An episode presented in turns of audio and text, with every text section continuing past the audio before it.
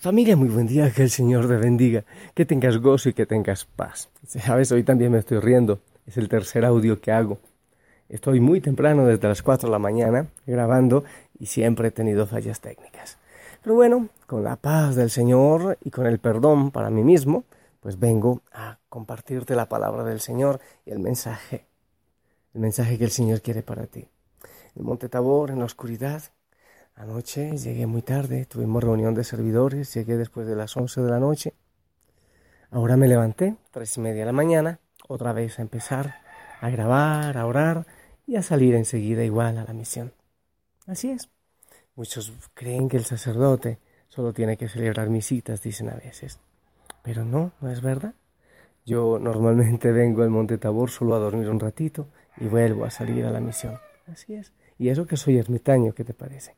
Pero bueno, que todo sea para la gloria del Señor. Eh, yo le pido mucho al Señor el descanso eterno y ojalá sea muy pronto, para que pueda estar ya en su presencia. Te pido que ores también por eso. A mí me encantaría que el Señor me dé el descanso eterno, ya que aquí en esta vida no lo puedo lograr. Que el Señor te bendiga, que tengas mucho gozo y que tengas muchísima paz. Vamos a ver qué nos dice el Evangelio y no te olvides orar el proceso que estamos haciendo en las noches, el proceso de oración. Me encantaría que muchos de ustedes se apeguen a este proceso de oración. El Evangelio para hoy. Mateo 18, del 21 al 35. En aquel tiempo Pedro se acercó a Jesús y le preguntó, si mi hermano me ofende, ¿cuántas veces tengo que perdonarlo? ¿Hasta siete veces? Jesús le contestó, no solo hasta siete sino hasta setenta veces siete. Entonces Jesús les dijo, el reino de los cielos es semejante a un rey que quiso ajustar cuentas con sus servidores. El primero que le presentaron le debía muchos millones. Como no tenía con qué pagar, el Señor mandó que lo vendieran a él, a su mujer, a sus hijos y todas sus posesiones para saldar la deuda. El servidor, arrojándose a sus pies, le suplicaba, diciendo, ten paciencia conmigo y te lo pagaré todo. El rey tuvo lástima de aquel servidor, lo soltó y hasta le perdonó la deuda. Pero apenas había salido aquel servidor, se encontró con uno de sus compañeros que le debía poco dinero. Entonces le agarró por el cuello y casi lo estrangulaba, mientras le decía, págame lo que me debes. El compañero se le arrodilló y le rogaba, ten paciencia conmigo y te lo pagaré todo. Pero el otro no quiso escucharlo, sino que fue y lo metió en la cárcel hasta que le pagara la deuda. Al ver lo ocurrido, sus compañeros se llenaron de indignación y fueron a contar al rey lo sucedido. Entonces el rey lo llamó y le dijo, Siervo malvado, te perdoné toda aquella deuda porque me lo suplicaste.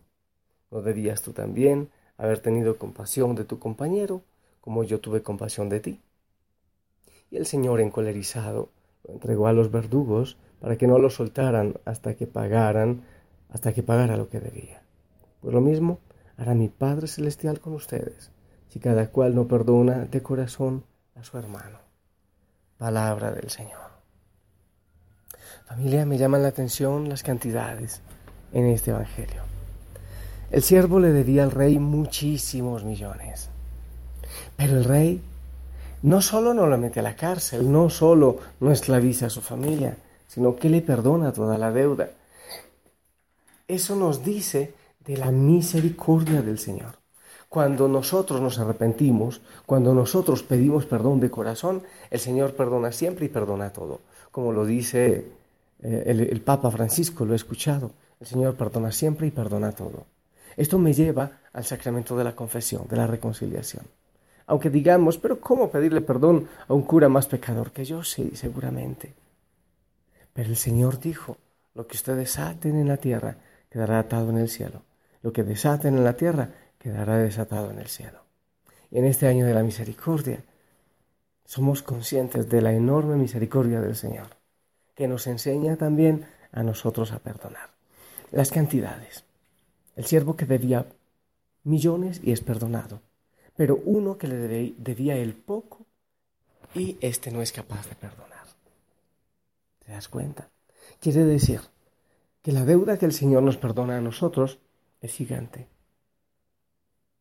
frente a lo que nosotros debemos perdonar a los demás, que es muy poco. Nosotros debemos acercarnos con humildad y pedir perdón, porque el corazón del Señor se mueve para perdonar nuestras cantidades de deudas, nuestros enormes pecados. Pero también eso nos debe llevar a la capacidad de perdonar a los demás.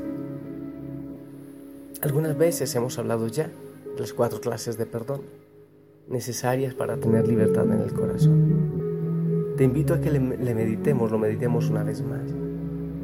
Es difícil perdonar, yo lo sé, pero que el Señor nos enseñe como lo hace hoy en la palabra.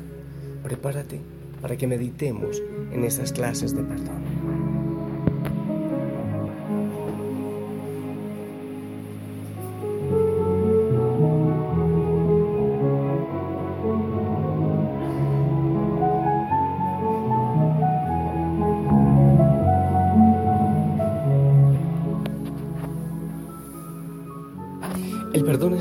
De toda sanidad en la mente, en la conciencia y en el corazón.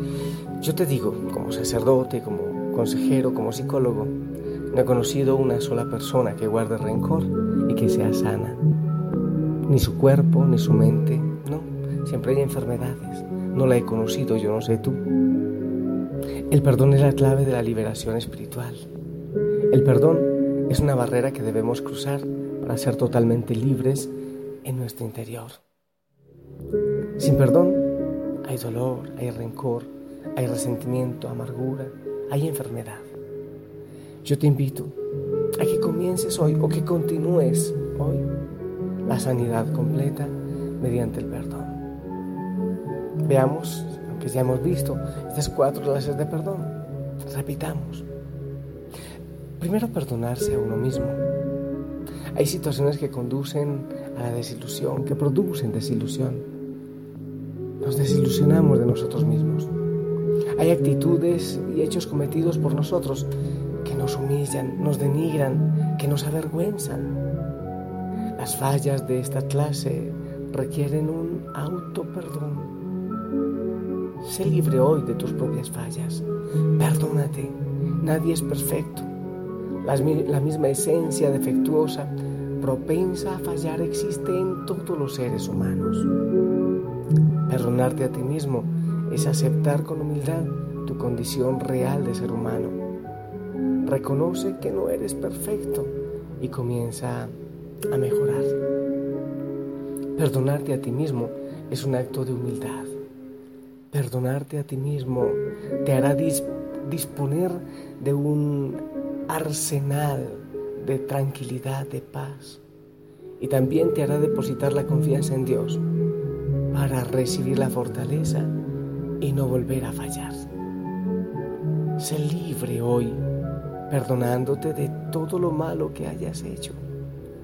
Somos perfectibles y estamos en un camino de mejoramiento cada día.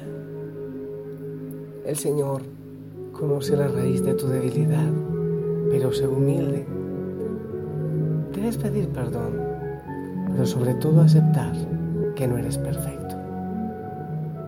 Pero también la capacidad del perdón al otro. Lo que no supo hacer este siervo. Las heridas duelen y a veces duelen mucho, pero alguien dijo, la mejor venganza es el perdón, porque la falta de perdón esclaviza, es una cadena en nuestra mente. Te lastimas a ti mismo cuando no perdonas, mientras que el ofensor no se percata de tus sentimientos. Tu falta de perdón hacia otros te mantiene preso y atado a esa persona. Quiere decir que nos liberamos del que nos ha hecho daño cuando declaramos el perdón. ¿Te fallaron? Bienvenido. En la tierra tenemos la costumbre este es un mundo con injusticias, con seres humanos que tienen libre albedrío. Serán libres y felices quienes cruzan la barrera del perdón, quienes saben perdonar y olvidar, poseen una virtud suprema. Pero espera, No pienses que olvidar es no recordar eso que nos hicieron, es recordarlo sin dolor. A ver, no se trata de, de que se salga de la mente esto. Se trata de no estar siempre, siempre sobre lo mismo. Y que cuando se recuerde, ya no duela. Que venga a la mente como una experiencia que ya pasó. Solo los valientes perdonan, solo los sabios saben perdonar al prójimo. Solo quien tiene verdadero amor desata. Tú eliges entre permanecer preso o hallar la libertad. Cualquier mediocre puede ser violento, matar, abusar o lastimar, criticar, pero no cualquiera posee el supremo valor de perdonar. Esto solo es un rasgo de los seres sabios e inteligentes. Perdona hoy lo que te hicieron. Tú no tienes la culpa. Yo te invito también a que confieses el perdón con tus labios.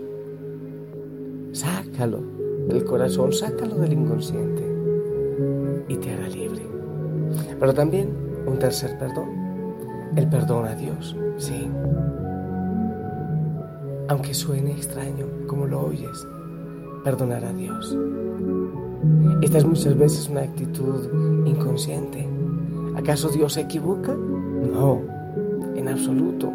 Pero nosotros percibimos por nuestro orgullo, por nuestra ignorancia, que Dios nos ha fallado en algunas ocasiones. Pensamos que ciertas tragedias e injusticias son una falla de Dios, pero no es así. Es que nuestra mente y nuestra percepción espiritual son demasiado estrechos como para comprender la magnitud de algunas cosas. Está claro que en el mundo el desastre lo producen los seres humanos. Quizás sentiste que Dios se olvidó de ti o que llegó tarde, pero en realidad Él estuvo contigo dándote fuerzas en ese día tan difícil. No hay que ser necios, no echemos culpas a Dios. Cambia la actitud si estás enojado con Dios, porque Él quiere lo mejor y jamás quiso nada malo para ti. La, la cuarta clase del perdón es el perdón de Dios. Además de fallarnos entre nosotros, también le fallamos muchas veces a Dios, a su sueño, a su proyecto para con nosotros. Él es el creador de todo y Él es el juez del universo. Y Dios, a pesar de ser juez, no se complace en juzgar, Él se complace en perdonar. Dios es amor. No tiene amor, es amor. Por eso su naturaleza es perdonar las fallas de sus hijos. No importa lo que hayan hecho, Dios perdona. Así como el siervo que recibió el perdón de todo. Dios te perdona. No te olvides. Dios te perdona. Donde hay verdadero arrepentimiento, hay un perdón de Dios asegurado. Algunos preguntan, ¿dónde está Dios que no lo veo? Dios ya se hizo visible en la persona de Jesús, su Hijo, quien vino a perdonar. La misión de la venida de Cristo a la tierra fue esta, el perdón. Él dijo antes de morir, Padre, perdónalos porque no saben lo que hacen. Es una dicha muy grande saber que Dios nos perdona cuando se lo pedimos. Dios respondió con perdón ante las fallas de la humanidad envió a su Hijo para que seamos perdonados y aceptados. Dios no quiso amar a medias, Él nos amó del todo. Él nos quiso amar y envió la solución para nuestros pecados. La solución es Jesús, el Hijo de Dios, quien murió en la cruz para derramar su sangre inocente. Y la sangre pura e inocente de Cristo es la que nos brinda la limpieza de todos nuestros pecados cuando creemos en Él. Yo te invito a recibir el perdón de Dios. Y yo te invito a perdonar. Si miras la dimensión del perdón gigantesco del Señor, se te hará mucho más fácil perdonar. Si contemplas la cruz en la cual el Hijo de Dios entregó su vida y su sangre por ti, entenderás lo que debes hacer con aquellas personas que te han ofendido. te invito a acercarte al sacramento de la reconciliación. Siempre. Pero este año en que la iglesia nos invita a eso, a recibir la misericordia y a ofrecer la misericordia, te invito a que lo hagas muy, muy especialmente. Desata. Habla. Di desde el corazón que quieres perdonar, que quieres vivir en libertad. Te invito a que lo hagas. En este día, el Señor nos invita a volver a pensar en el perdón. Perdonar a los demás, pero también a sentir el perdón del Señor en nuestra vida y en nuestro corazón. Así es familia. También yo te pido perdón por muchas cosas, por mi negligencia. Y le pido al Señor que te bendiga, que te llene de mucho gozo, de paz, desata este día, ora también por el perdón. El Señor lo permite, nos escuchamos esta noche. Nos encontramos en el rincón de batalla para seguir con nuestros temas de oración. En el nombre del Padre, del Hijo y del Espíritu Santo. Amén. Recibo tu bendición. Amén, que tengas hermoso día. Sonríe. Yo voy a estar seguramente corriendo con muchas cosas intentaré sonreír y orar mientras corro. Que tú hagas también lo mismo. Gózate en el Señor. Sonríe. El Señor te ama. La familia Usana te ama y estamos contigo. Gózate. Sé un manantial de luz, de perdón y de vida para los que hoy te encontrarás. Que tengas hermosísimo día.